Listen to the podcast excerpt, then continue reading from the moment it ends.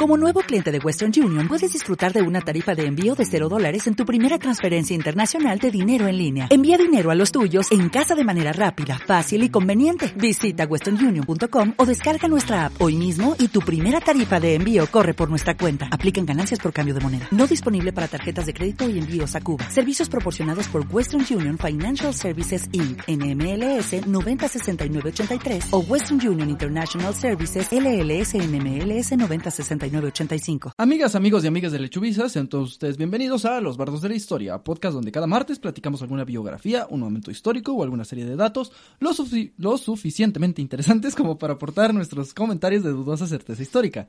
Puedes escuchar este podcast en Spotify, Apple Podcasts, iVoox, Amazon Music y en YouTube, donde además puedes ver nuestras caras.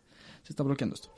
Mi nombre es Sergio Villagrán y al lado mío está, como cada pinche semana, Diego Villanuevas, alias Lecho. ¿Cómo andamos? Los Bardos de la Historia, número 38. ¡Rol el intro! Los bardos en la antigüedad eran los poetas encargados de transmitir la historia y las leyendas. Iban de pueblo en pueblo compartiendo un poco de su conocimiento al mundo. En la actualidad se trata de dos idiotas con acceso a internet. Los bardos de la historia con Lechovisa. Biografías e historias de la historia. ¿Cómo están? Bienvenidos a Los Bardos de la Historia. ¿Cómo estás, Diego? Bien, bien, muy bien, muy a gusto, ¿no? Ajá. Echando el chupirul, como Ajá, siempre. Sí, ajá. Tenemos problemas de alcoholismo. ¿Cómo está, familia, allá en casa? Yo estoy muy bien, yo soy Sergio. Y hoy, el día de hoy, les voy a contar una historia muy bonita. No, ya, pues ya. Ok. Ya, ya, basta, ya. Pongámonos serios. ¿Cómo están amigos? Bienvenidos. El día de hoy, como todas las semanas, venimos a contarles una nueva anécdota, ¿no? Una nueva anécdota de la historia que les alegre un poco el martes, ¿no? Porque no- mucha gente nos ha preguntado, miles de personas nos han dicho, Lechuvisa, ¿por qué han decidido hacer su podcast el día martes? El La día más culero de toda la semana. Y es precisamente por eso, porque puedes esperar con ansias el martes. ¿Eh? ¿Eh? ¿Eh? ¿Cómo ves? Martes sí es sin peos, el día más ojete, ¿no? Sí, porque el, el lunes todavía te resignas y es como, bueno, pues ya chambearle, ¿no? No, Ya. y puede ser que si jugaste bien tus fichas, el lunes sigas pedo. Sí, también. Y Pero, eh, miércoles es como... miérc- miércoles a mí me mama porque es el día más godín y a mí me da mucha risa todo lo que sea godín. Om- Ombliguito de semana, ¿qué onda? pero ni siquiera... son- Es que, vuelvo al mismo, mira. Lunes es el inicio y dices, le puedo echar ganas. Sí. Miércoles, pues ya vamos a la mitad, Vamos ¿no? a michas, Jueves vamos es viendo. como ya casi y el viernes es, no vamos a trabajar, la neta. no. Pero martes es, güey, ya me hice pendejo el lunes. Y está lejísimos el fin de semana. Ajá, pues ya, a chambearle. Y es ahí donde entramos los barros de la historia. Para que usted pueda poner sus audífonos, ponerle play al capítulo más reciente e ignorar a su jefa. Ajá. Toda la perra tarde. Así es, así es. Ignorar a su jefa, ignorar a su jefe, a su empleador. O si trabajas en un supermercado, lo pones en la bocina. Ujú. Y te lo agradecemos mucho. La bocina del, del supermercado así. Bienvenidos a los Bardos de la Historia, por favor. Sí, porque inmediatamente cuando pones un audio ahí se escucha así. Sí. Pero bueno, el día de hoy a mí me toca contar una historia para los que se van incorporando. eh, una historia que sucedió en algún momento de la vida. Y que a mi compañero no tiene ni idea de lo que le voy a hablar, pero le voy a dar una pista, una pista pendeja sobre lo que pueda tratar este episodio. Entonces, ¿estás listo para tu pista? Nunca, pero adelante. Mira, e- es, es sencillo. El día de hoy vamos a hablar sobre una historia que tiene que habla sobre discriminación, sobre odio y sobre violencia, ¿no? Entonces, Discriminación, odio y violencia. ajá, es una historia muy divertida. O El sea, holocausto. no, El no. holocausto es el nuevo Nunca vamos a ver. Es el nuevo expropiación petrolera. Expropiación petrolera. Pero un culero. Donde vamos a combinar Ajá. el holocausto petrolero. ¿Cómo te cae? El Ku Klux Klan. Vamos a hablar sobre el Ku Klux Klan. No podrías estar más alejado de Ok. esto. Ok. Muy bien. Eh, pequeño detalle, vamos a hablar de algo que sucedió en la Ciudad de México. Ok. Además, esto sucedió mientras nosotros ya estábamos vivos. Ok. Ciudad de México, capital del mundo. Ajá. Cuando, más o menos cuando Diego, al Diego pequeño, se le estaba rompiendo por primera vez el corazoncito, sucedió esta historia. Oh, mam. ¿Cómo, a ver, ¿cómo, cómo calculaste eso? Este, Dime el año y te digo si se me ha roto el Más o corazón. menos como el 2008. No, sí, ya. Ya. No, ya. Nah, pero de verdad, o sea. En- no, sí, ya estabas entrando a la pubertad apenas. En 2008 yo estaba en quinto de primaria, quinto o sexto de primaria, Y ya... Todavía no se te rompe el corazón en esa época, no sé, mamá. No, no realmente, pero pues ya la niñita que me gustaba, yo sí llegué a decirle, oye, fíjate que pintas bien bonito, eh, no sé si te late que eh, pues eh, nos sentemos juntos a comer nuestro lunch y que me dice, estás bien pinche visco, Ajá, hueles a caca. hueles a caca, meco". Muy bien. No, pero saludos para la morrita que me gustaba, tú sabes quién eres. Probablemente no. Jania. Ja- Se no, llamaba Jania. no tiene ninguna amiga Jania. No, no, pero digamos Jania, Sí, para proteger la identidad. Sí. Muy bien, allá va. Pertenecer, sentirse parte de algo mayor, encontrar nuestro lugar en la vasta esfera social, se ha convertido en una odisea compleja y agotadora, en especial para los jóvenes, y aún más para los que viven en las grandes urbes azotadas por las olas de la modernidad. Luchar por definirnos, por encontrar ese diferenciador que nos haga sentir especiales y queridos en el mar de estas personas. Los cambios drásticos que ha traído la modernidad a la vida diaria crean un ambiente en el que es difícil encontrar pertenencia como antes. La escuela, institución que con anterioridad generaba expectativas de movilidad social ascendente, demuestra hoy en los hechos una limitada capacidad para lograr este objetivo. El mundo del trabajo, por su parte, no ofrece ya un amplio abanico de opciones ocupacionales, sino que, por lo contrario, presenta fuertes barreras para un joven con escasa o nula calificación manual o ocupacional dispute un lugar en un mercado en un, un mercado que se ha estrechado con la crisis recurrente. Por su parte, la cultura, los valores, los comportamientos tradicionales de la sociedad ya no son los suyos, ya no, ya no los incorporan tal como lo hicieron las generaciones anteriores. La familia parece debilitarse frente a la imposibilidad de ofrecer a sus miembros jóvenes un espacio de socialización primaria, fuerte, contenedora, capaz de orientar, como lo hizo tradicionalmente, una de las etapas más difíciles del ser humano. Siento que ya sé que vas a hablar. La juventud. No mames. Pero, eh, bueno, esta fue una pequeña traducción. Obviamente yo no escribí eso. Yo no tengo alma de poeta. Esto lo escribió Héctor Castillo Bernatier, que es una de las principales fuentes en las que, en las que, le- eh, que leí, en su artículo de las bandas a las tribus urbanas, de la transgresión a la nueva identidad social. Mames, ya sé que vas a hablar. No mames. No mames. espero que espero que sí. El- el- mira, para, em- para empezar, eh, pues vamos, vamos explicando qué tiene que ver esto. Básicamente es... eh, Nada. bajo este contexto que dije, en el que se van perdiendo, pues digamos que empieza la modernidad a mediados del siglo anterior, empiezan a surgir las llamadas bandas, agrupaciones de jóvenes que reunían bajo un precepto o rasgo social o ideológico que a la vez les brindaba identidad. Sí, ya ¿Te- sé, sí, ya sé que vas a hablar, güey. ¿Te acuerdas que una vez este, tú decías de las bandas de la Ciudad de México? ¿Sí? ¿Qué me decías? Pues llegó, llegó ese episodio. Bueno, pero de la que yo hablaba era de otra, de otra época, pues. Bueno, yo estoy hablando de los 50. A su puta madre, ¿no Ajá. era 2008? No, aún no. Ah, ok. Ajá. Eh, entonces empezaron a surgir estas bandas que eran más que nada agrupaciones de jóvenes que reunían bajo un precepto, rasgo social o ideológico eh, algo que les brindaba identi- identidad. Eh, ide- inicialmente era una identidad territorial y este, aunque en un inicio el perfil de estas bandas ha cambiado, los grupos de jóvenes que se reúnen en las calles como único espacio de socialización entre sí, no solo se han mantenido, sino que han aumentado, aunque ya no se autoproclaman bandas. Pero hablando un poquito de las bandas, que, que fue lo que empezó, este fenómeno que empezó a surgir en México en los 50, en Estados Unidos pues también 40, 50. Las bandas. Las bandas. La ajá. MS, el recodo, Sí. la bastón. Sí, desde entonces la Entonces, bastante, la sí. bastón. Las de producción. Sí, ya, ya el muelas ya estaba ronco. Sí, ya, ya hablaba feo. La principal actividad de estas bandas era convivir, ¿no? Pasar el rato, ¿no? Platicar, el cotorreo, como ellos lo llamaban. Echar guasa. echar guasa. Eh, pero para esto también, precisamente como eh, tema de, de identidad, las bandas desarrollaban un lenguaje original, extravagante, con códigos propios, difíciles de captar por un observador externo. Como en la naranja mecánica. Ajá, o como lo que pueden ver en nuestro gameplay de, de los Warriors, ¿no?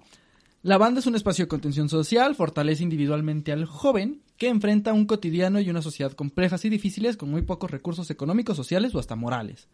La banda, la- las bandas que implicaba no estar solo, ¿no? Sentirse acompañados. Cuando todo lo demás te rechazaba, pues en una banda te podías sentir eh, acompañado. Y es por esto que a veces eh, era tan arraigado como el gusto que tenían como por su banda, ¿no? Que se agarraban hasta putazos por eso, o sea, de que decías, güey, literal, solo usan chalecos de color distinto que los cabrones de la otra cuadra. ¿Por qué se están agarrando a golpes? No, pues es que es tu clica.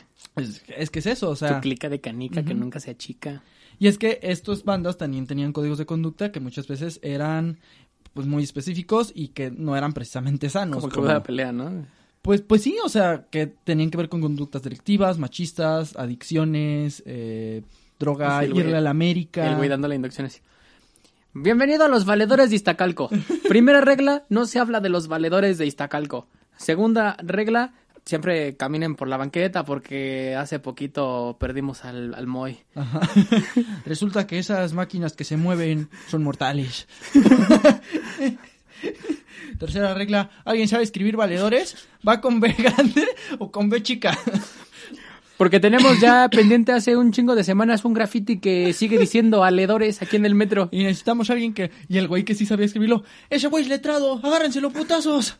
A punto de escribir bien Sí, valedores. Era una ¿no? trampa, güey. Pero ¿cómo saben ellos que se escribía bien valedores? De que lo escribía mal, güey. Lo escribía con B. Lo escribía con W, güey. Y se lo agarraron a putazos aún así. de- No es cierto. Conoce letras. Eh, Qué pendejo, le escribió dos veces. entonces, te digo, tenían un lenguaje y entonces era lo que decíamos. Empiezan a tener disputas territoriales las bandas, ¿no? Se empiezan a agarrar a golpes para demostrar poderío, fuerza o simplemente que influían en, en su medio.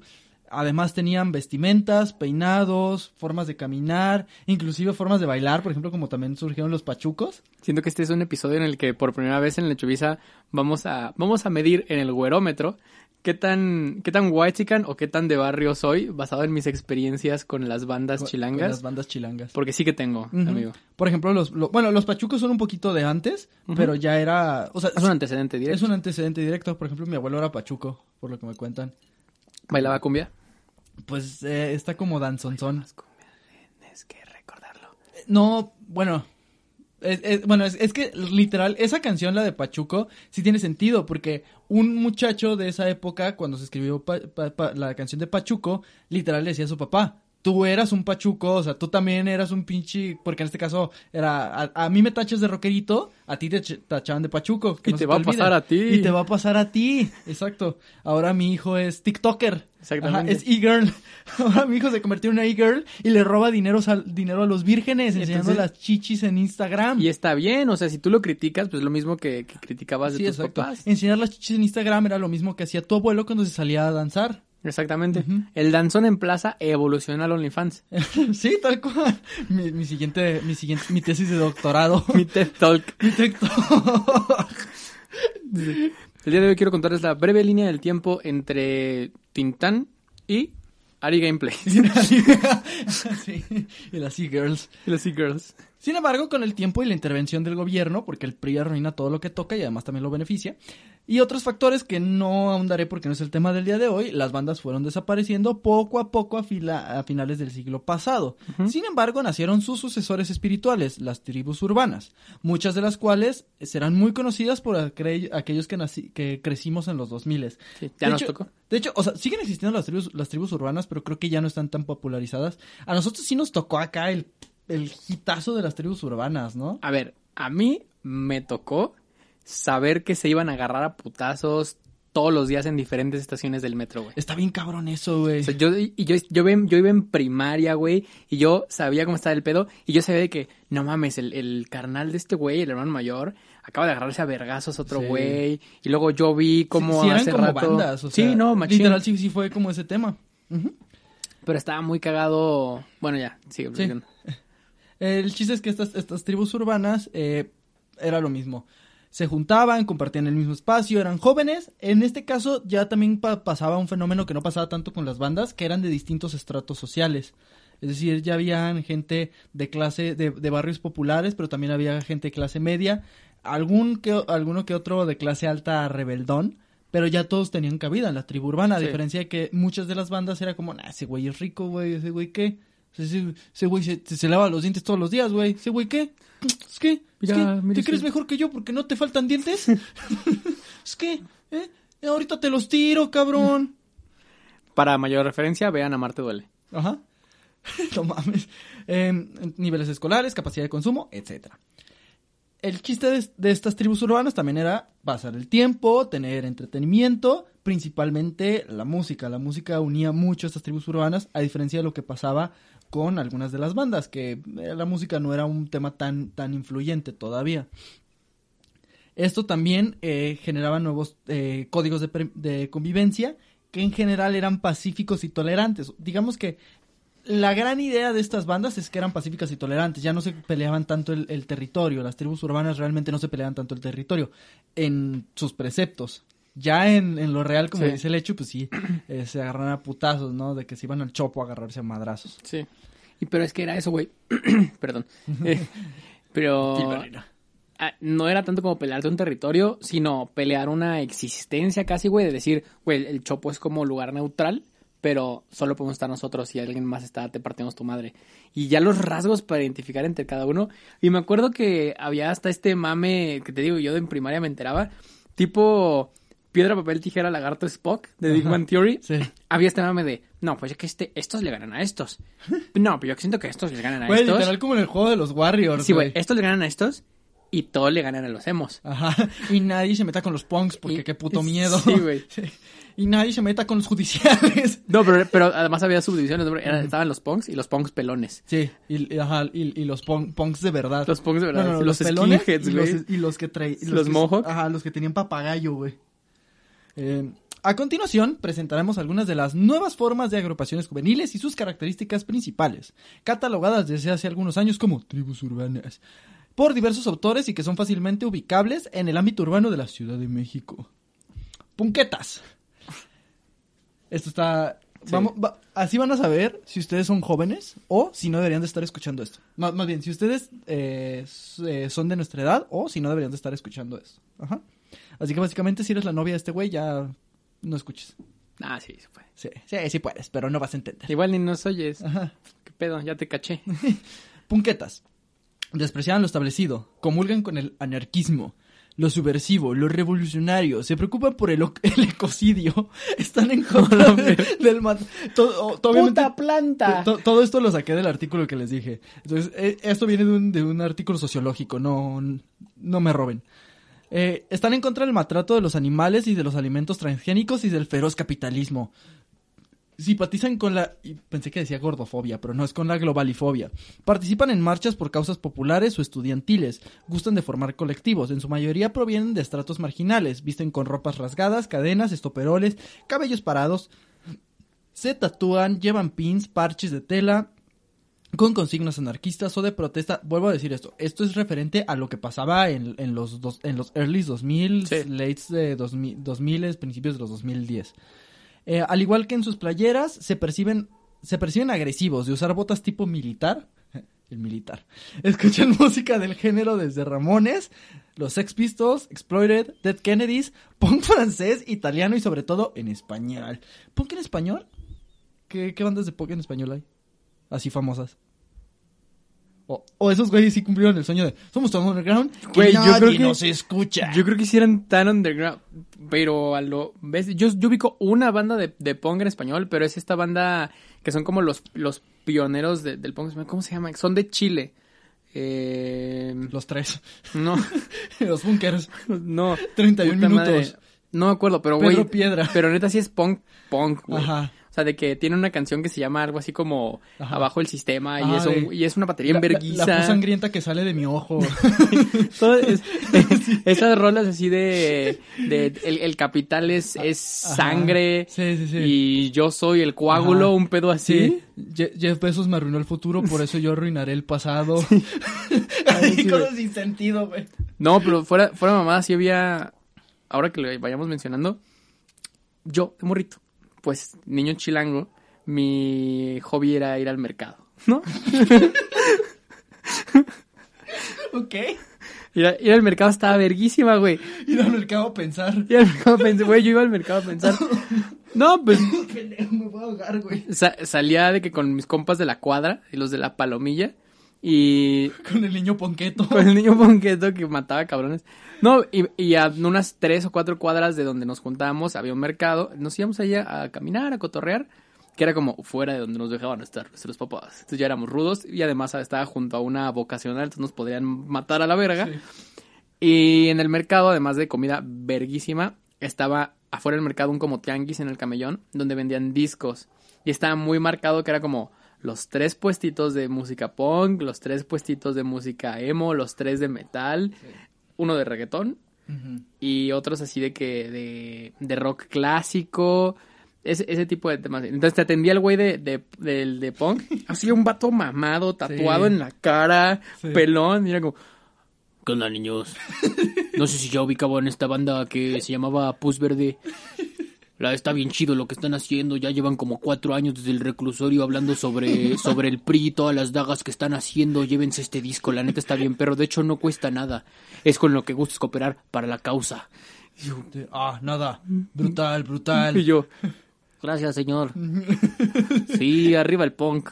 Y, yo, arriba, arriba. Y me iba por todo el tianguis así juntando disquitos de que de Ajá, 10 varos. Porque como todos, todos tenían algo en común, eran anticapitalistas, Sí, nadie cobraba, entonces tú de, "A huevo, salí con 18 discos, inclusive traigo uno de Kudai. Yo me, yo, yo creo que si lo busco, ahí tengo el Black Parade No, mames. de My Chemical Romance de 15 pesotes, ¿eh? Sí, sí, sí. Verguísima. Que, que- Ah, que- en- que cuando en- se acababa empezaba a sonar de que la comparsita. Es que el, el, el lado B era Los malaventurados no lloran de panda, güey. Es lo mismo, güey. No, güey, de que, de que sí, aquí traemos Black Parade, de, de, de ¿quién? My Chemical De Romance. My Chemical Romance. Nomás no lo voltees porque es el disco Alabanzas de mi jefa. De que se Pues te, voy, a- te voy a encargar que vayas y los cargues y me los regreses porque ahí tengo el encarta. El puto en carta, güey. En fin, darquetos. Se sienten seducidos. Se sienten seducidos por la literatura del vampirismo, el cine gore, visten color negro, se pintan las uñas, los labios y los, par- los párpados. Llevan grotescamente maquillaje blanco en el rostro. Usan botas de piel, ropas con olanes y encajes, guantes de color negro, rojo y violeta. Gustan de las perforaciones y de los tatuajes. Escuchan música del género en la que predomina la melodía melancólica. Gustan de performances. Les atraen grupos como Bauhaus, The Cure, London, After Midnight, Lacrimosa, Christian Dead, eh, eh, Lacrimosa, eh, Mago de. Oz. No, no mames. Lo comía, Timbiriche. Y alguna que otra canción de Mecano, sobre todo las más oscuras donde matan a cabrones y eso. Y ya de repente los reyes ponen a Mijares. Sí, de que a sangre oscura le mama Mijares. Bo- bo- Bota Negra el otro día cantó. Bo- Bota Negra le sale cabrón soldado del amor. Pero bota negra, pinche vato. Así, güey, pinche hombre vampiro. Simón, Simón. Ese güey me llega al Con su, con su greña hasta le dice, Soldado del amor, en esta guerra entre tú y yo. Gutural, así. Ah, metaleros. Usan ropas de cuero y el cabello muy largo, tatuajes de diseños elaborados, playeras negras con logos de su grupo e imágenes de calaveras. Gustan de no bañarse, escuchan más música en inglés que en español y tratan de mantenerse muy al tanto de las novedades discográficas como lo nuevo de Metallica. Que en esa época no había mucho, Sí, pero lo que había se apreciaba. Ajá, estaba metálica y todo lo demás no era metal de verdad. Afirman que provienen de la clase media en su mayoría. Son apolíticos, individualistas, asisten a conciertos para bailar slam y hacer headbanging, donde muchas veces ocupan el lugar de precios de boletos más altos. Escuchan a grupos intensos como Metallica, Sepultura, Halloween, Halloween, no. Halloween era muy bueno, güey. No es Halloween, No, Halloween. Halloween, así se Sí. llamaba, verga. Motorhead. Porque, porque es como Halloween, pero con Hell. Ajá. Infierno. Halloween. Oh, no, qué fuerte.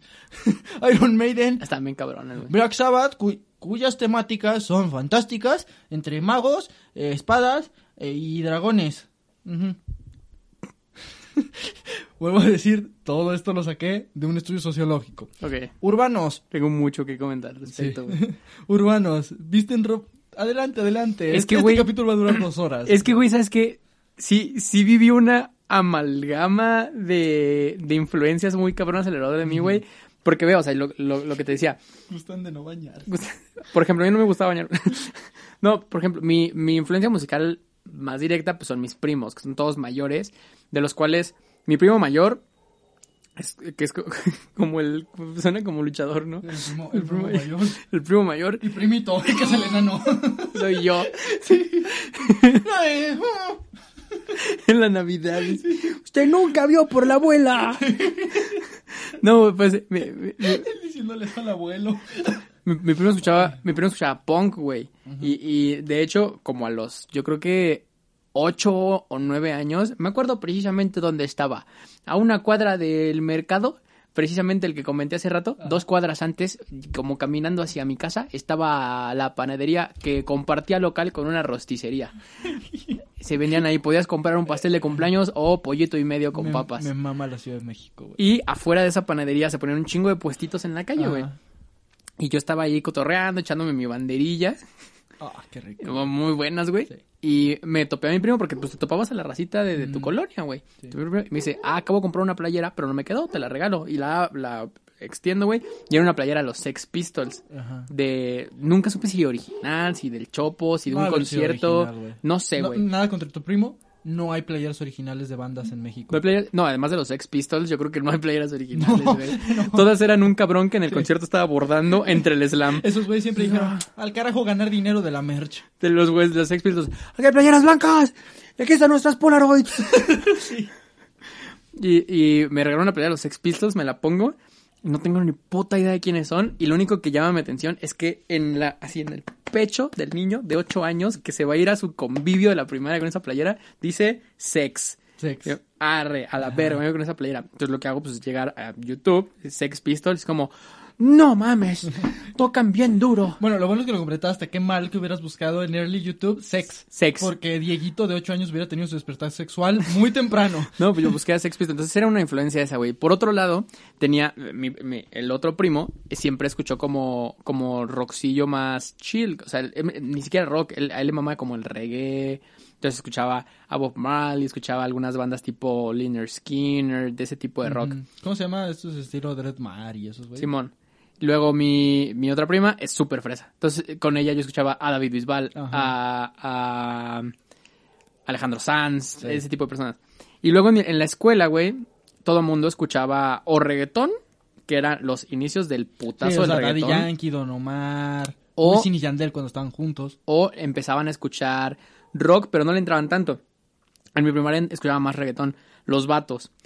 Las morras escuchaban pop, en su mayoría, porque además era como el vergazo de los Jonas Brothers en la época. Ah, sí. Pero me acuerdo que había una morra que escuchaba emo, o sea, escuchaba My Chemical Romance, escuchaba a Panic! at the Disco, Eh, a ¿cómo, se llaman estos güeyes? Este, Evanescence. Evanescence, a 30 Seconds to Mars, etcétera, etcétera. Y mí- Tokyo Hotel, ¿te acuerdas Tokyo Tokyo, Hotel, por güey? ejemplo. No mames. Y a mí me mamaba esa morra, güey. Porque eh, yo siento que es la estética. O sea, ni siquiera me acuerdo de la cara de la morra, solo me acuerdo que me mamaba. y, también me mamaba la hermana de un compa. Saludos, ya, ni modo. la hermana de un compa que era igual, pero de ella sí era toda la puta estética emo, así de que, güey, escucho My Chemical Romance, me sé todas las canciones y además mi película favorita es El extraño mundo de Jack, güey, obviamente. Sí. Y además, y a eso complementale que en esa época empecé a convivir mucho con primos de la hermana República de Pachuca, En la, en la época. Y, y cuando llego y los, los conozco por primera vez, como a mis nueve años igual, em, estamos jugando Xbox, algo así, "Ah, alguien ponga música. Y estos güeyes les mamá Metallica. Y yo nunca había escuchado ese pedo. Y la neta es que, o sea, suena una mamada como nos duramos ahorita que no, Metallica es, es pesado. Pero güey, en tu, primera, en tu edad más Metallica temprana, tiempo, sí. la primera vez que escuchas Metallica es como a Sí. la verga. Te ponen Master of Puppets y es como, no Es como, a la verga, nadie- no tengo que hacer tarea. Nadie toca así, güey, así. Sí. Entonces era como, regresaba yo a mi, a mi espacio de hijo único de necesito vivir de la influencia del exterior. con las, con las influencias de Sí. metal, de punk, de pop, Sí. de emo. A mí me mamaban las cumbias. Y, o sea, todo ese pedo. Y, y eso era lo bonito de vivir en esa época en Ciudad de México, No, sé si sea tema de ser hijo único. No es tema. Pero no, eso no es tema, güey. Mando.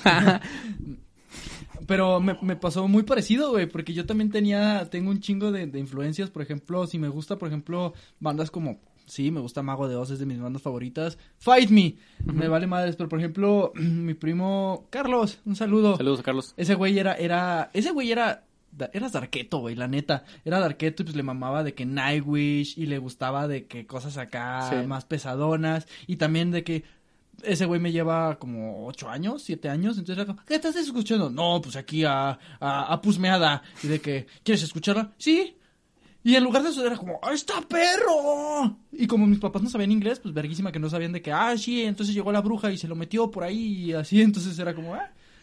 Porque además de estas pinches bandas suecas de que si Sí. entiendes la neta es como matar bebés, matar bebés. Sí, matar bebés está chido, matar bebés está chido, mata a tu primo, mata a tu primo. Y era como, ¿qué estás escuchando? No, pues metal sueco. Mira, se está entreteniendo. no es mi problema. No está chingando, güey. Sí, no está chingando. Y también volvemos a lo mismo. Tenía también ah, la familia Fresa, que por lo que me gusta, eh, desde Belinda y, y, y los Jonas Brothers y High School Musical. Y también me gusta Metallica y también Sí. me gustan las cumbias. Y me gusta el reggaetón puerco, así marranote. En fin, volvemos al tema. Ah, bueno, espera, y, y- y con toda esa amalgama de influencias, ahorita me está acordando, yo decidí crearme mi propia influencia, güey, porque entraba a YouTube y veía las recomendaciones y, y nadie más, a- neta, yo creo que nadie más a mi alrededor lo escuchaba, obviamente un chingo de gente en el mundo lo escuchaba, pero nadie a mi alrededor escuchaba que de repente entré como este mundo de YouTube del, del rock ochentero y el glam. Entonces era como, ok, nadie. Y ahí es donde te sientes bien vergas cuando escuchas algo que nadie más Sí. está escuchando. Y yo llegaba a la escuela y decía, güey, yo oigo a Poison, a Motley Crue, a Alice Cooper, a Guns N' Roses. Era como, ah, verga, no. na- o sea, sí lo los ubicamos, pero no tanto como este güey. Y la neta sí te da un sentido de decir, verga, yo descubrí estos güeyes. Que es como Guns N' Roses, no mames. O sea, Sí. todo el puto mundo los conoce. Sí. Pero en mi salón, solo yo los topaba. Sí, sí, sí. Que la- aún así está chido, o sea, o sea, Está chido conocer música, no le hagan feo a ningún género, la neta. Chinga, chinga tu madre si le haces feo a algún género. Todo género es bonito si se le ve por donde mea. Nomás si escuchas Camilo, sí, no mames. Ajá, pero eso que eso no es un género. En fin, volvemos con, con esta madre, porque... Eh, urbanos. Visten ropa de mezclilla, los tenis de lona y o de bota. A diferencia de otras tribus, ellos no les gusta decorar su cuerpo con perforaciones y sus tatuajes son de poca calidad. Se peinan de pájaro loco, llevan a De cuestas la loco, cruz de Avándaro. O sea, estos son chabur- chavorrucos Sí. de esa época. Cargan con el estigma de ser nacos, ñeros, jodidos, pinches come cuando hay, provienen en su mayoría del barrio y no de la colonia. Asisten los fines de semana a las tocadas maratónicas de 10 o 15 agrupaciones a las cuales van en plan familiar más que social. Es decir, con su chava, su esposa, novias o carnales. E hijos, aunque sean menores de edad. Adoran la música de... Son chavorrucos, güey. De The Doors, CC Top, Creedence, Yo era ese güey. El Tri. Yo era ese güey. Sí. Han visto pasar muchas corrientes y modas musicales. Y, bien- y si bien se saben los discos de Molotov, pues sí, básicamente, este, el, Javier el Brujo, dos tipos. todo- todos los que fueron a Vándaro o les gustaría haber ido a Vándaro entran en esto. Que son también como los rockabilis. Y es que además se me olvidó mencionar Sí, a mi otra gran influencia musical, güey, que era mi tío. tus tíos, ajá. Y que el, el señor escuchaba a Led Zeppelin, a los Beatles, a los Doors, a Creedence.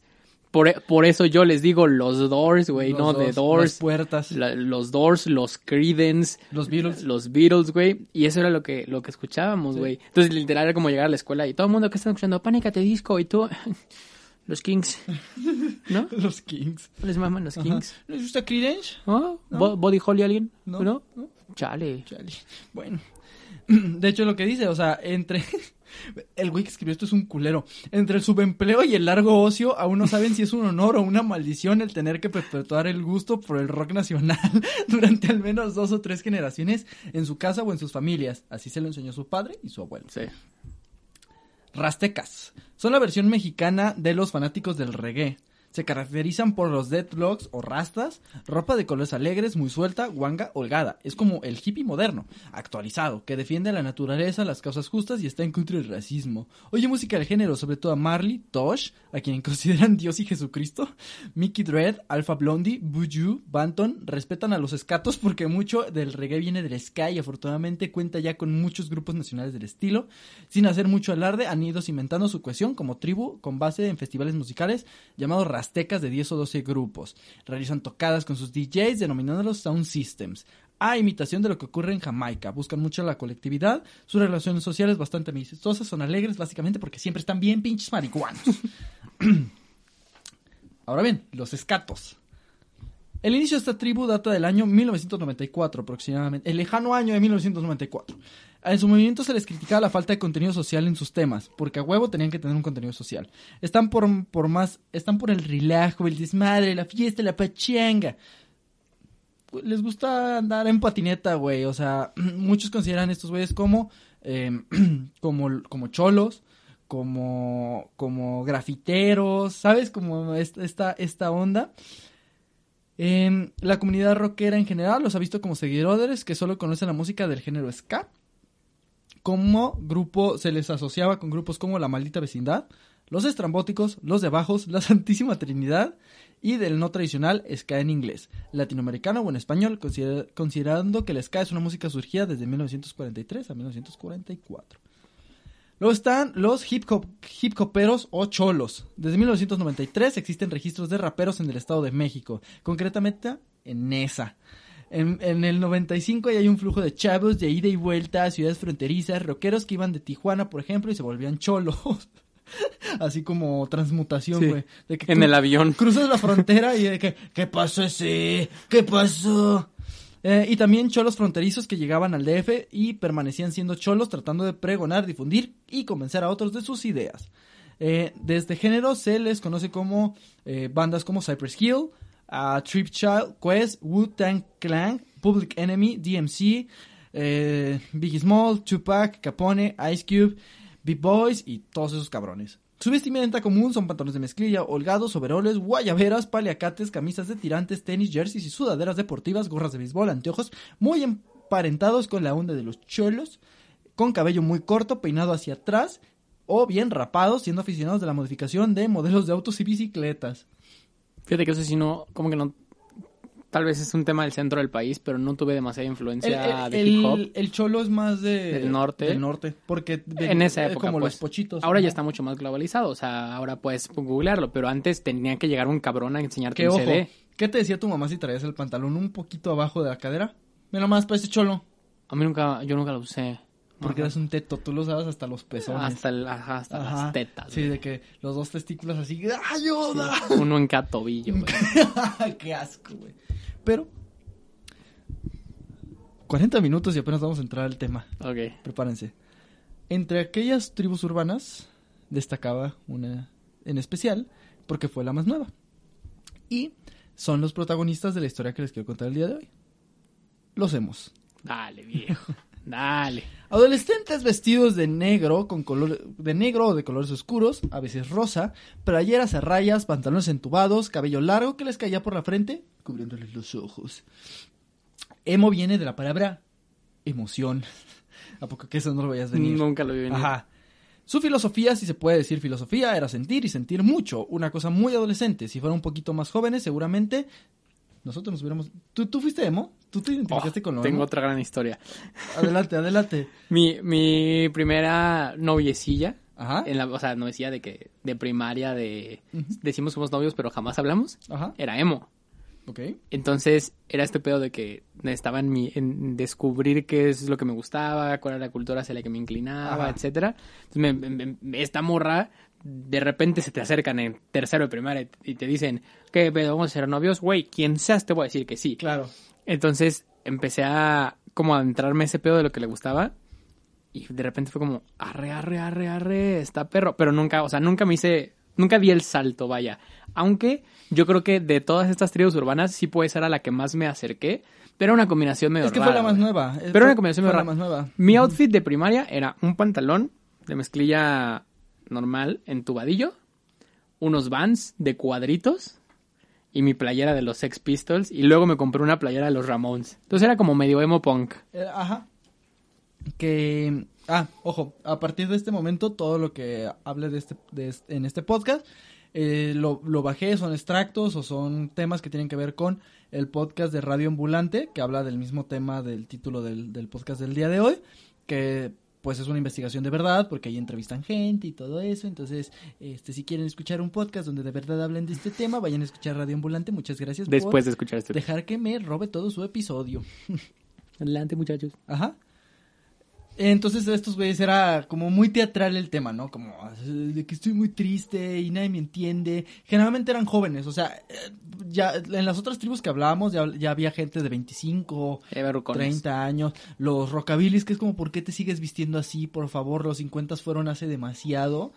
Pero estos güeyes sí eran, sí eran chavos, o sea, de que 18, 19 años, 20, si eras un O hasta más raro. chavos, güey. Sí, sí, sí, 16, 14 años, o sea, y que era, ¿sabes? La típica adolescencia de no me entiende, Sí. la vida es muy triste. ah". Entonces, eh, eh, estos güeyes les mamaba la depresión, escuchaban música, entre comillas, emocional, y bueno, también, como decía Lechu, usaban pantalones ajustados, eh, y caídos hacia la cintura, usaban camisetas talla de niño y tenis de botas sucios. ¿Qué tal, eh? Todos estos son descriptivos tal cual de un emo. Eh, también ut- utilizaban pulseras, que fue cuando se empezó a utilizar un ching- tener pulseras hasta a- a tener pulseras hasta los Sí. codos o hasta los hombros. Eso ya me reveló bastante, porque yo en una época de mi vida sí usé un chingazo de pulseras. Algunos emos sí acostumbraban el tema de cortarse, Ujú.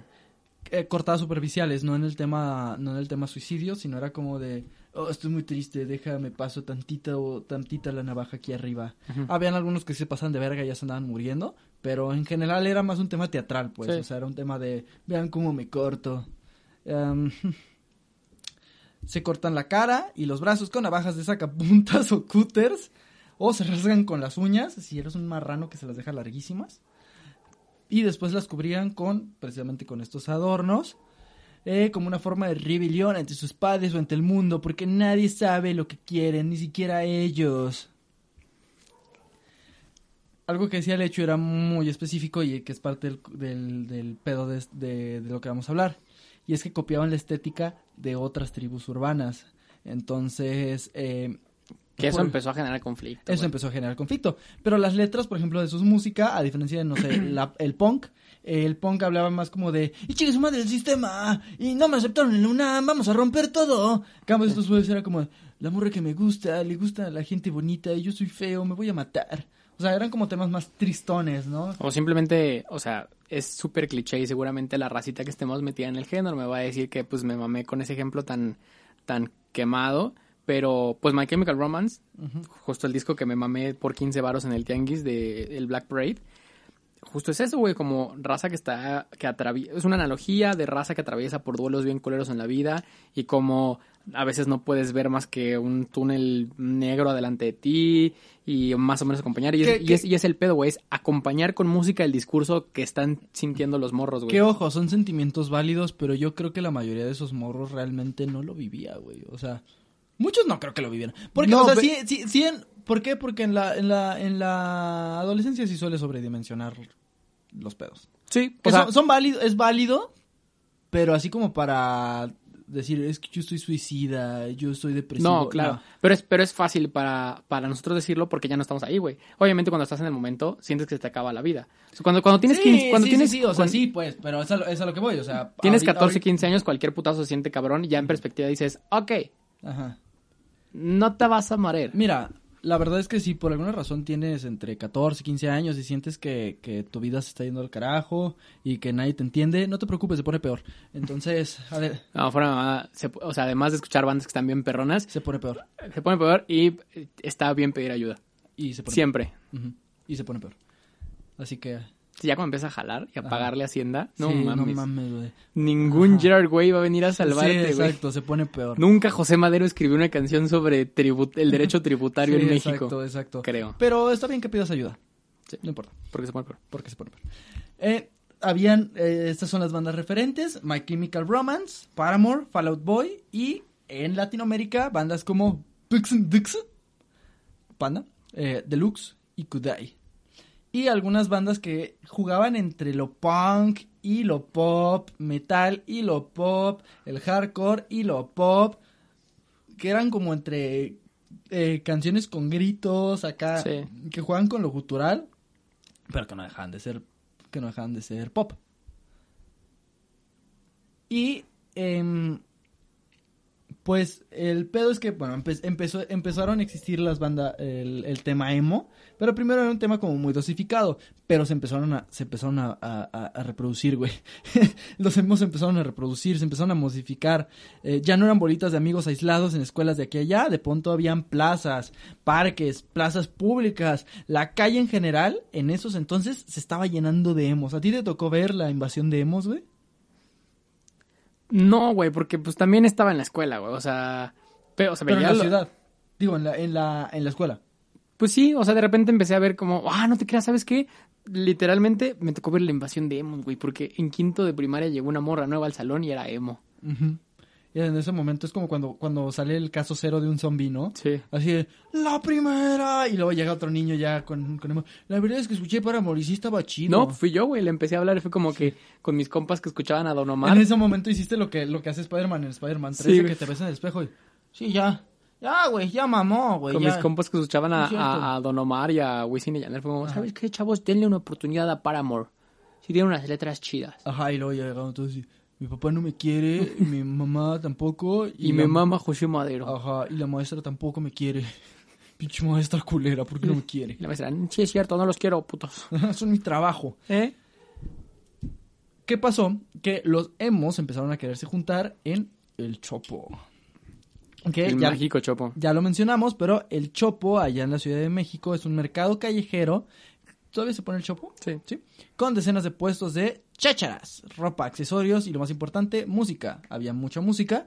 Y pues también se venden eh, álbumes, se intercambia ropa, además también se organizan conciertos, eventos culturales. Entonces, obviamente, este ambiente pues le llamaba, le llamaba la atención a los emos, ¿no? Porque al fin y al cabo eran una tribu urbana y también querían ir a, raza. ir a conocer la, la música. Bueno, sí, cualquier raza, pero el pedo es que los emos eran muy identifi- identificables y pues en ese entonces Sí. estaban las tribus urbanas a todo y van en grupo. Y es eh, históricamente desde los ochentas eh, donde se reúnen las subculturas de, la Ciudad de México. Ahí se unen las contraculturas como los punk, los escatos, los raperos y los pachucos también. Pero eh, para la mayoría de estos grupos, los emos eran niños superficiales y nada más. Eh, pero algunos, sobre todo los punks y los metaleros, se lo tomaron personal. Por eso empezó el movimiento anti-emo. Con llamados para golpearlos y pues también hacerles así cositas feas, ¿no? Y pues del primer lugar en el que los echaron fue precisamente del Chopo. Los echaron así a, a base de amenazas, echaron a los emos de- del Chopo. Y eh, como te decía, en especial para los punks, no les gustaba. Aquí tengo alguna, unas eh, traducciones, unas, no traducciones, no, unas... eh, Fragmentos. unos fragmentos de los audios que se escuchan precisamente en esta investigación de punks reales hablando de los emos. Eso no es movimiento, eso no es cultura. Así hablaban, te lo juro. No hablas de cultura, yo soy mexica. No porque ellos sí son discriminados. Tomo como su ideología principal, toman como ideología principal la, de- la depresión. La depresión no es una ideología, es una enfermedad. Están tomando cosas de distintas culturas y no saben ni qué pedo. No saben, no se han puesto a investigar qué significa el peinado, qué significan las botas, no saben nada. Están tomando solo por moda. Hace unos años no habían y ahora, si bien te va, encuentras 50 emos al día. Que es un pedo muy cabrón, por ejemplo, el de los, el significado de los peinados, ese rollo. Por, pasa mucho en el hip hop, por ejemplo, el que el hip hop tiene súper súper estudiado el tema de los elementos del hip hop. Parte de la cultura hip hop es en- entender la cultura. Y hasta este rollo de, güey, si nos vestimos así, si hablamos así, si decimos estas cosas es por algo y porque históricamente se ha venido arrastrando algo. Entonces, sí entiendo la parte en la que te puedes molestar porque otra persona simplemente lo asuma, güey. Pero, pero es una mamada. O sea, No, no creo, güey. O sea, no es una mamada porque eh, hay muchos casos en los que un elemento cultural sí te, sí te arropa porque le das un significado más allá del, del físico, güey. o sea, sí, o sea, sí lo entiendo, pero vuelvo a lo mismo. ¿Violentar a alguien por eso? No, definitivamente Es no. Es una mamada. mamada que lo violentes. O sea, puedo entender que digas, es que, ¿qué significa? Es que, ah, güey, cuando empiezas a pedir credenciales a alguien para, para seguir algo, Sí, no es tanto eso, sino más como un rollo de, imagínate que eres parte de estos otros grupos y dices, güey, al Chile yo encontré en esta vestimenta un refugio ante ciertos problemas de mi familia, etcétera, y aquí me cobijaron. Sí, sí, sí. Y, y lo que haces tú al tomarlo sin el significado es banalizar un elemento físico Sí lo mí. entiendo, pero es que también es el tema de que dices, güey, ¿y qué si esa otra, si esa persona le da otro significado? Claro, es ahí lo entendería. Creo que un poco lo que pasaba, había una falta de comunicación, chavos. O sea, el tema de que ellos creían, no, pues les- lo estás tomando y te vale verga lo que significa para mí, chinga tu madre emo. Cuando tal vez justamente lo que dices, no, el emo decía, bueno, para lo que yo estoy atravesando, pues también aplica y también lo quiero. Pero simplemente pues era como, eh, en lugar de platicarlo, era... Va a haber vergazos y al chile el que tenga miedo de morir que no nazca. es que es el pedo, güey. La primera reacción del ser humano cuando ve algo que no le late es putazos, güey. En lugar de, compañero, ¿puede Sí, decirme usted por qué usa estoperoles si yo uso estoperoles? No, pues hace cuenta que me laten. A mí también me laten. Tienes, es usted un caballero. Es usted un caballero, ¿no? De que, como tal cual dice, va a haber vergazos. Ando rifando una putiza y ¿sabes qué? Tú, tú, tú tienes todos los boletos. maestro. Sí, o sea, eso es lo que a mí me molesta, porque dices, güey, no seas cabrón, o sea, Sí, sí. entiendo, entiendo que la banda para ti es más allá que el, el, el, el ves- el vestuario, pero pues también estás amenazando morros de 14 años cuando Sí, tú no tienes te mames. 34, no te mames. En fin, eh, como, como, como corrieron a los pinches emos, a los pinches estúpidos emos, no, es cierto, como corrieron a los emos de los, del Chopo, eh, pues tuvieron, fue la diáspora emo, entonces, entonces tuvieron que empezar a buscar nuevos lugares y llegaron a un bar donde uno de ellos trabajaba que se llamaba Los Sillones. Era un bar pequeñito que vendía cerveza, ponía música de moda y estaba en la calle de la Glorieta de los Insurgentes. Poderosísima calle, güey. No, además, ¿sabes qué? Justo en esa época, mi mamá trabajaba en una oficina que estaba en la calle de Liverpool, ahí en la colonia Juárez, que está a cuadra y media de la Glorieta Insurgentes, güey. ¿Cuál era la Glorieta de Insurgentes? El- A ver, para la gente que no sé de Ciudad de México, ¿cómo, cómo... ¿Pasamos por ahí cuando fuimos? Sí.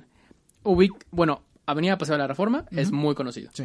A su cruce con Insurgentes está la Plaza de Reforma 222. Es una plaza enorme que es un Ah, corporativo. Ya, ya, ya, sí me dijiste entonces. Caminando a una cuadra sobre Insurgentes, en ese cruce llegas a la Glorieta. Dos cuadras. Sí.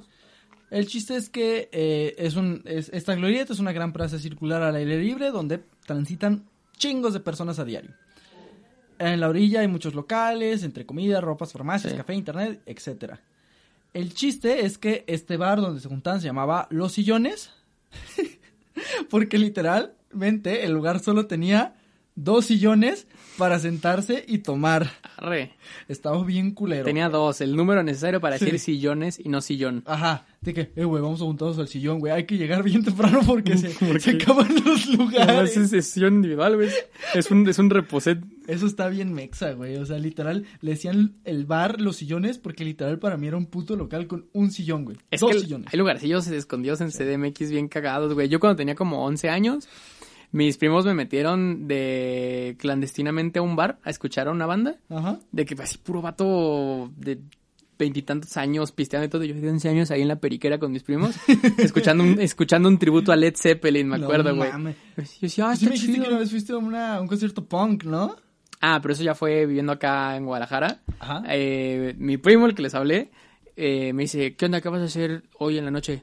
No, pues no tengo plan, ¿por qué? Ah, vamos a con unos amigos que van a escuchar una, una banda así. Yo dije, ah, pues una banda, ten- tiene boletos, me imaginé pues un foro o algo así.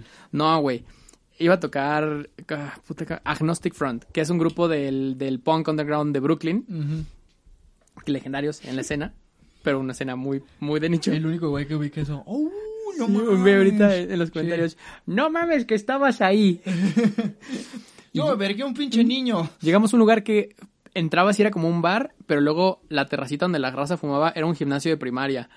no mames. En Traquepaque. Estaba muy cagado, güey. Y desde afuera sí se veía como un cafecito de estos de que pues caben 50 personas. No mames, entrabas y habían 300, güey. Y de, y de repente fue como que, ah, estamos aquí a un ladito. Mi, mi primo como cuidándome, así que no, no pedo. Salimos por una chela, me metí una chela, volvimos a entrar.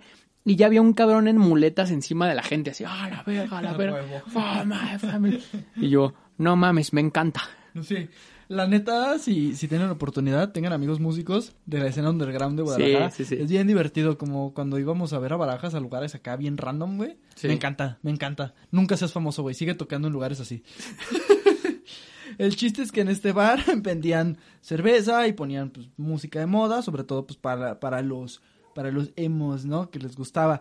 Además, les mamaba este lugar porque casi todos eran menores de edad y les valía verga y les servían de pistear. Huevo.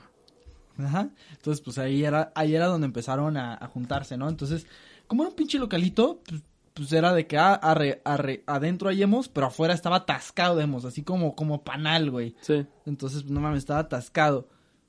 Está muy cagado cómo se hacen esos pequeños lugarcitos súper random de culto. Como en, en Nueva York, el CBGB's, que es un, es igual, era un bar súper pequeñito, güey, que tenía como la coincidencia de que pues tenían noches abiertas a bandas locales y pues de repente subía alguna banda que se llamaba Los Ramones, de repente subía alguna banda que era Blondie y de repente subía una banda que eran los Talking Heads y de repente ya esas bandas eran un vergazo internacional y se seguían Pues subiendo. como aquí pasó también en, en una mamá que se llama, en la Ciudad de México que se llama Rocotitlán, que literal era un pinche bar underground cuando estaba prohibido el, el- el rock, que ahí llegaron a tocar bandas que ahorita son así pues, leyendas del rock en español, como pues, literal héroes del silencio, Sí. caifanes, o sea, la maldita, el tri siempre, este, pero eso, eso está, eso está chingón de ese tipo de, de- de culturas. Ahí se empezaron a juntar los, los, los emos y por fin sentían que tenían un lugar donde podían pertenecer porque pues, estaban en, en su familia emo, ¿no? Eh, esa, esa, ese lugar era como su segunda familia, ¿no? Su familia de amigos. Sí. Pero para los ojos de los punks y los anti-emos más dogmáticos, esto era una amenaza. Que nos los verguemos, dicen. Ya que no solo estaban copiando su estilo, ahora también se estaban apropiando de los espacios de la ciudad. Bien de que a los punks le- ni siquiera habían visto ese lugar, pero es como, mira, están siendo felices. Eh, que se metieron a los sillones. Y luego, ¿cuál, ¿cuáles sillones? No tengo idea, pero, pero no están está en bien. los... Sí, es cierto, hay que matarlos. Así que, pues, los punks dijeron, no hay que cederles esa glorieta. Bien de que esos güeyes, ah, no mames.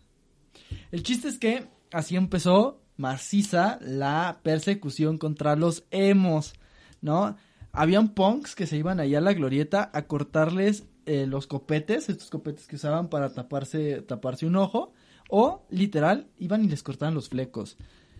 A veces los golpeaban, los agarraban, lo cual está cabrón, güey, porque literal estamos hablando de cabrones de 27, 28, 30 años contra morritos de prepa, güey, Sí. de secundaria. Dices, De 15, Hijos de 16 la verga, güey, eso no se hace. Am, también había, un- por ejemplo, se hizo famoso en ese entonces, la de Haz patria y mata a un emo. Sí. El haz patria y mata a siempre Ajá, ha existido. Sí, sí, sí, sí, sí, antes había, era Haz Era el patria. chilango, ¿no? Haz patria y mata a un chilango, que yo lo sigo defendiendo. Pero el Haz patria y mata a un emo, pues ya no hay emos, entonces no hay pedo. Eh, el chiste es que la cosa fue escalando, escalando. De hecho, también aquí en el, en el documental hablaban de Christoph, que cuando tenía su programa en Telehit salió a mentarle la madre a los emos y hablar mal de ellos. Y cuando vio que la cosa se empezó a poner violenta, salió a decir, eh, ¿por qué se pelean con los emos? Esos güeyes no le han hecho a nadie- eh, daño a nadie, no sean cobardes, son niños, que no sé qué dice, pero... Salían matando cabos. Ajá. ¿Eh? Pero ya nadie le hizo caso a Christoph, porque fue bueno para encender el fuego, pero muy malo para apagarlo. De tal manera que se generó una convocatoria para... Es, que, es que estoy muy feliz porque me mama cómo acaba esta historia. Sí. El 15 de marzo del 2008, a las 3 de la tarde, se creó un evento. El evento era golpiza a los emos. Entonces, bueno, ese día muchos emos estaban ahí en, en los sillones, algunos estaban jugando maquinitas, otros estaban llorando, no sé. Eh, em, entonces, ese día habían entre 50 o 100 emos. eh, ah, perdón. En un día normal, ahí en los sillones, habían entre 50 y 100 emos. Ese día específico, cuando fue la putiza, que fue un 15 de marzo, había más de 200. Por alguna razón los emos dijeron, ¿sabes qué estaría chido? Ir. ir a los sillones. Entonces, eh, cuenta, cuenta el que, el que relata esta historia, que salió y empezaron a ver así un chingo de emos y dice, pues qué pedo, va a haber tocada, qué onda, güey. Y dice, en eso, vemos llegar a unos darquetos y metaleros con unos punks que traían cadenas. Y dice este güey, ah, no manches, creo que sí va a haber pedo. ¿Qué, qué, qué suspicaz? Ajá. Y el otro amigo le dice, no, pues te estoy diciendo, cabrón. me mama, me mama. Ah. Entonces, las cosas empezaron a poner tensas y la glorieta se separó en dos bandos. Los emos y los punks. La ventaja de los emos es que eran un chingo. Había al menos 20 anti-emos, punks y metaleros contra 200 emos. Lo- el, el, el, el jefe de los hemos así de, Pueden contar inútiles. Sí, nos superan 10 a 1. Pero traemos bats. No, güey, ¿pueden contar? ¡No! Somos punks. No sabemos contar. pero saben pegar. Órale a la verga. Algunos hemos se acercaron cortésmente para tratar de decirle a los agresores que váyanse. Va a haber pedo. Señor Pelón, por favor, eh, há- hágame el enorme favor de Irse. Irse. si no, nos veremos en la necesidad de eh, dejar los sillones para ustedes y, y- e irnos, porque somos hemos, no peleamos. Pero eh, los punks, precisamente como estaban bien confiados de que los emos eran unos cobardes y que nunca se defendían, no se iban a echar atrás. Y entonces empezaron a amenazar con gritos. ¿Cómo? Eh, no, como decía uno de los caballeros, esto es una cita textual, que decía, no, pues te voy a madrear, te voy a matar, van a ver ahorita, hijos de la chingada. Y los emos respondían de esta manera, pues, puta madre, pues cámara, güey, pues aviéntate. Como un caballero, güey. ¿Qué, ¿Qué pantalones para contestarle así a un cabrón? Que te está un cabrón con cadenas en la mano y que está pelón y que probablemente debe pensión alimenticia, gritándote, te voy a madrear, hijo de toda tu puta madre. Y este caballero, pues cámara, güey, aviéntate. Aviéntate, sí. No mames, qué nivel, qué Ajá. nivel. Rápidamente el grupo de emos buscó en el piso lo que fuera para defenderse y hacer retroceder a los punks. Y así comenzó. Se empezaron a aventar botellas. Puros boletitos de metro, ¿no? no mames, solo hay subat. No mames, pura, pura propaganda de AMLO. De que, no mames, un condón usado a huevo que esto como onda, güey. Entonces estaban aventando botellas, basura. Y me mama esto porque eso es una transcripción de, de uno de los güeyes que estuvo ahí que decía, y se estaban aventando botellas, basura. En general se estaban aventando basura. Vas intentando buscar ejemplos. Botellas, basura. Y pensando todos los demás ejemplos. Zapatos, latas, eh, tope. No, pues basura. No mames. Ay, puta madre. No mames, mi mamé. Aquí copié un chingo de mamadas. Se perdió. Se sí. Fue entonces cuando Jesús les dijo a sus discípulos. Hagan eso en memoria mía. No mames el documento de Sergio de que Gerard Way nació en el año de 1900. No mames, se copió todo, no lo puedo creer, esto es impresionante. Ok, aquí está.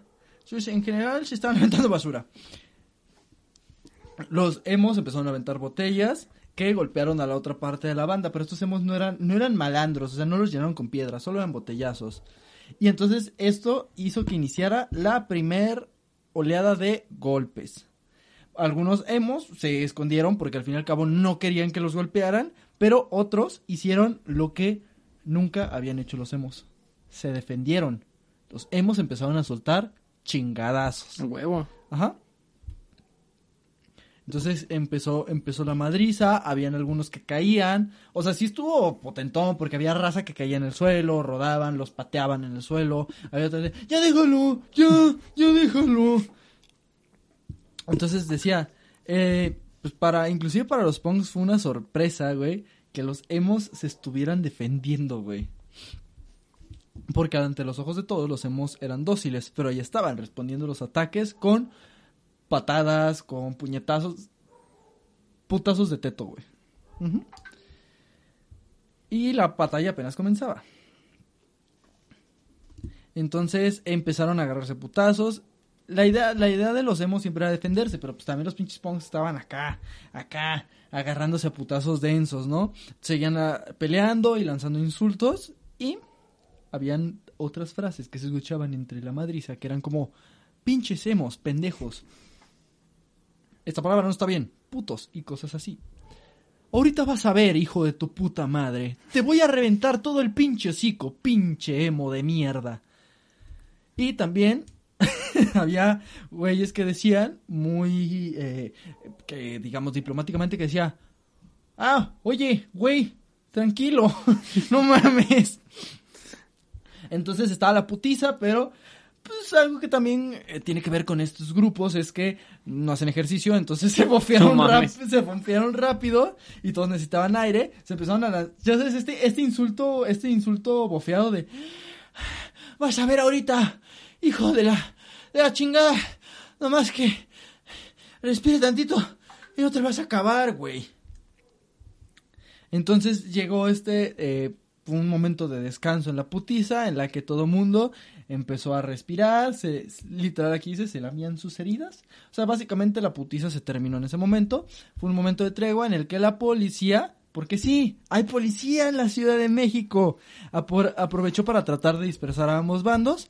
Pasaron dos horas, Suficiente tiempo para que todos pensaran que el conflicto ya se había terminado, pero la paz fue momentánea. De la nada, alguien soltó un cinturonazo y entonces No mames. volvieron los chingadazos. Ahora también mencionan que las mujeres de ambos bandos también eh, Le entraban a los le vergazos. entraban a los madrazos, cabrón. Aquí literal decía, parecían fieras, con cinturón en mano y todo. Durante la pausa, los punk consiguieron refuerzos, pero aún así los hemos seguían siendo mayoría.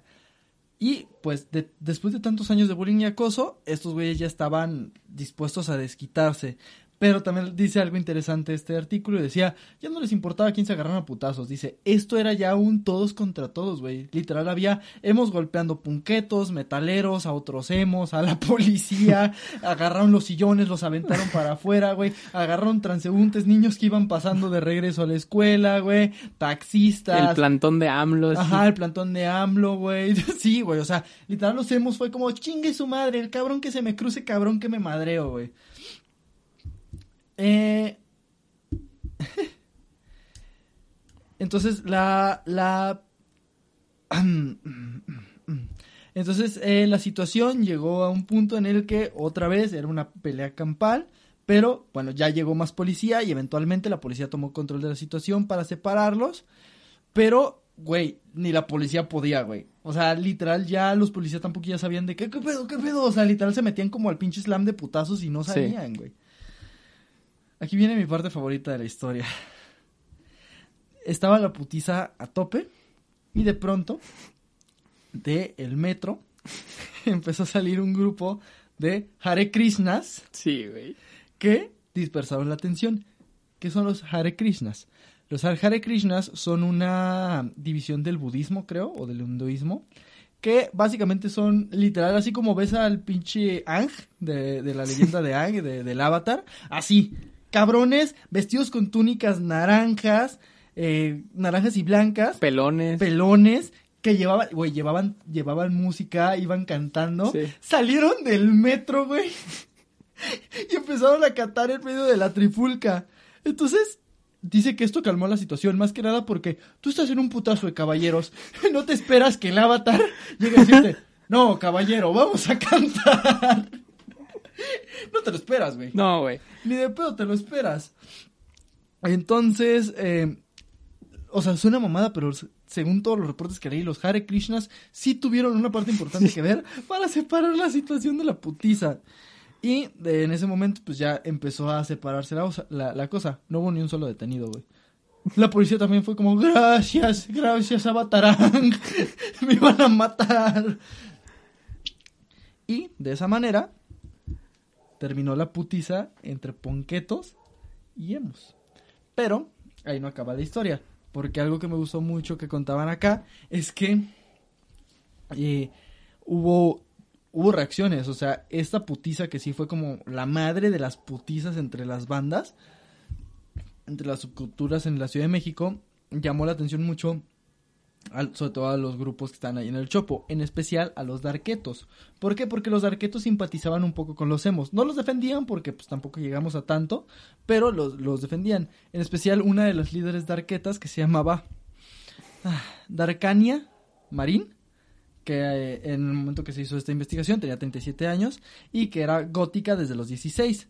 El chiste es que esta, esta morra, eh, pues cuando se enteraron de los ataques, pues se molestaron, ¿no? Dijeron, güey, eso no está chido, no tiene nada que ver con lo No que hay pregona- necesidad, güey. No hay necesidad, eso no tiene que ver nada con lo que pregona Evanescence. Nosotros creemos, en- en- creemos en Evanescence y lo que dice, este, eh, eh, ¿cómo, ¿cómo se llamaba esta pinche banda? Nightwish, con lo que pro- con lo que pregona Nightwish y nuestro señor Edgar Allan Poe. Entonces, pues vamos a organizar acá un apoyo, ¿no? Entonces, güey, fueron al- a, a los sillones con los emos y esta señora dice que llegaron con una banderita blanca, güey. ¿Sabes qué era la banderita blanca? Una ropa interior de su esposo, güey. No. sí. Y entonces, que decía, no, pues venimos en son de paz, nosotros los darquetos no queremos nada contra los emos. Entonces dice que empezaron a platicar. Aquí está lo chido. Porque eh, a partir de esta, de esta, de esta reunión, también llegaron, por ejemplo, colectivos de LGTB, eh, algunos otros colectivos de subculturas y empezaron a platicar, ¿no? Sobre pues, qué pedo, por qué pasó, por qué llegamos a esto, ¿no? A putazos, eh, pues, pues, putazos o qué, ¿no? Y no, no había necesidad, se empezaron a juntar, empezaron a platicar y acordaron hacer una marcha. Entonces, eh, de tal manera que hubo una marcha de más o menos como 300 jóvenes, una, el 29 de marzo, 15 días después de la putiza, en la que se juntaron emos, darquetos, colectivos LGTB, algunos que otros subculturas, en la que pues, pregonaban más o menos el, este, pues, nuestro derecho a ser, güey, déjanos en paz, no mames, váyanse a la a vergas. chingada, o sea, tienes 40 años, Rubén, deja en paz, el punk no va a suceder, güey, tus seres punk ya están muertos o trabajando de, o trabajando de 8 a 6, güey, ya deja en paz a los pinches morros, güey. Y se dijo, y eh, una de las condiciones fue que, más bien, en el momento de la marcha dijeron, vamos a acabar en el chopo, güey. Como simbólico, ¿no? Llegaron al chopo, algunas personas aceptaron, otros punquetos no aprendieron y también los corrieron. En realidad no se dio como este cierre, cierre feliz. Este abrazo de Acatempan. No se abrió la- el abrazo de Catempan. Siguió, la verdad, la enemistad entre, entre ciertas subculturas. De hecho, también se abrieron carpetas de investigación para, para ver quién organizó la putiza. Obviamente, como es México, no se llegó con nada. Y eh, pues se siguieron haciendo campañas, actividades, tanto para promover a los emos como los antisemos, hasta que un... Antisemos. Antiemos. Hasta que un día ya no había ataques, ya no había discriminación contra los emos. ¿Sabes por qué? Porque ya no había emos. en lo que pareció un abrir y cerrar de ojos, los emos se extinguieron. Ya no estaban en ningún lado, ya no aparecían en ningún lado, ya no se escuchaba su música y ya no veíamos esta, esta cultura. Muchos decían, ¿se amedrentaron por las amenazas? No, los emos crecieron, maduraron y simplemente se volvieron godines. Probablemente. Sí, sí, sí, o sea, muchos de ellos simplemente fue- fueron abandonando y no fue una cultura que, que se pasó a otros lados, al grado de que, a reserva de lo que muchos me digan, ¿realmente siguen existiendo emos? Sí, habrá, probablemente habrá poquitos. Pero como, como ya, como tenían- ya no como tribu urbana. Ajá.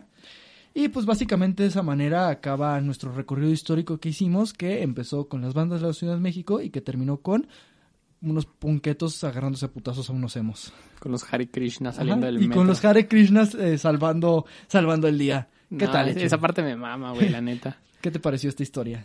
Güey, está muy cagado, güey, porque es una historia que... Probablemente la historia más cercana a mi vida que se ha contado en los bares de la Pues historia. es, es lo más moderno que hemos contado. Sí, o sea, la ciudad, en- yo estaba en esa ciudad cuando pasó esto, güey, yo conviví con raza que se identificaba con alguna de estas tribus, güey, y al final de cuentas creo que mi mayor aprendizaje de esto es, al chile, que te valga verga la vida de los demás, deja de estar chingando. Sí, deja de estar chingando, no mames. Y si ves al Avatarang, deja de agarrarte putazos. Sí, imagínate la putiza que tuvo que hacer para que llegara a intervenir el Sí, Avatar, güey. el que estuvo dormido durante años, Ajá. Sí. como, me, ne- me necesitan. Salió de Metro Insurgentes a decir, ya párenle, De- no mames. Desde Puebla a Los Ángeles en APA, sí, Sí, vamos, nos necesitan, los hemos. necesitan corundas. pues sí, Pero, ¿qué, qué historia tan, tan cultura pop moderna, güey. sí. Pero curiosamente mucha gente no la va a conocer porque esto de las tribus urbanas siguen existiendo, claro que siguen existiendo, pero ya no existe, o sea, ya... Tuvo, tuvo un boom y ya no se habla de eso. Sí, sí, cuando nosotros estábamos en la, en la secundaria, eh, el internet estaba plagado de estas tribus urbanas. O sea, simplemente Metroflog era el lugar donde podías encontrar lo emo, ¿no? Sí, tal cual. Y fue desapareciendo, entonces es algo que si tienes entre 23 y 27 años, te llenó mucho. Si no, pues ya escuchaste una historia muy anti muy, muy, muy graciosa y muy cagada. que pasó hace, pues no tanto, ¿no? Hace no tanto, pero pues quizás a ti todavía no te tocaba estar consciente. Eh, pues muchas gracias, fue un, fue una bonita historia, ¿no? Una Sí. bonita Una historia. historia que me hizo repasar varias, varias memorias de Sí, mi vida, sí, sí, sí, de mi vida chilanga. Un momento muy específico de la historia de la Ciudad de México. Sí. Así como es un momento muy específico este para que puedas seguir a Lecho Visa en redes sociales. Exactamente, estamos en Instagram como Los Bardos de la Historia, pero en Twitter y en Facebook nos puedes encontrar como Lechuvisa, así como en YouTube, donde puedes ver este podcast y en todas las plataformas de podcast puedes escucharlo. Spotify, Apple Podcast, iVoox, en- estamos en Amazon, estamos en Google, estamos en la que tú digas y en la que no estemos, avísenos y vamos a estar. Es un gusto Para mí, despedir el capítulo. Sergio, Ajá. gracias por tan bella historia. Así es. Nosotros Y- fuimos los vagos de la historia. Que les recordamos que dejen en paz a la gente. No, no se metan con los Hare Krishna. Ajá. Sí, no se metan con los Hare Krishna. Seguramente son los que más culero Sí, pegan. Si pueden detener una putiza entre emos y punks, No queremos saber lo que están capaces ajá, de es hacer. porque dominan los cuatro elementos. Adiós. Adiós.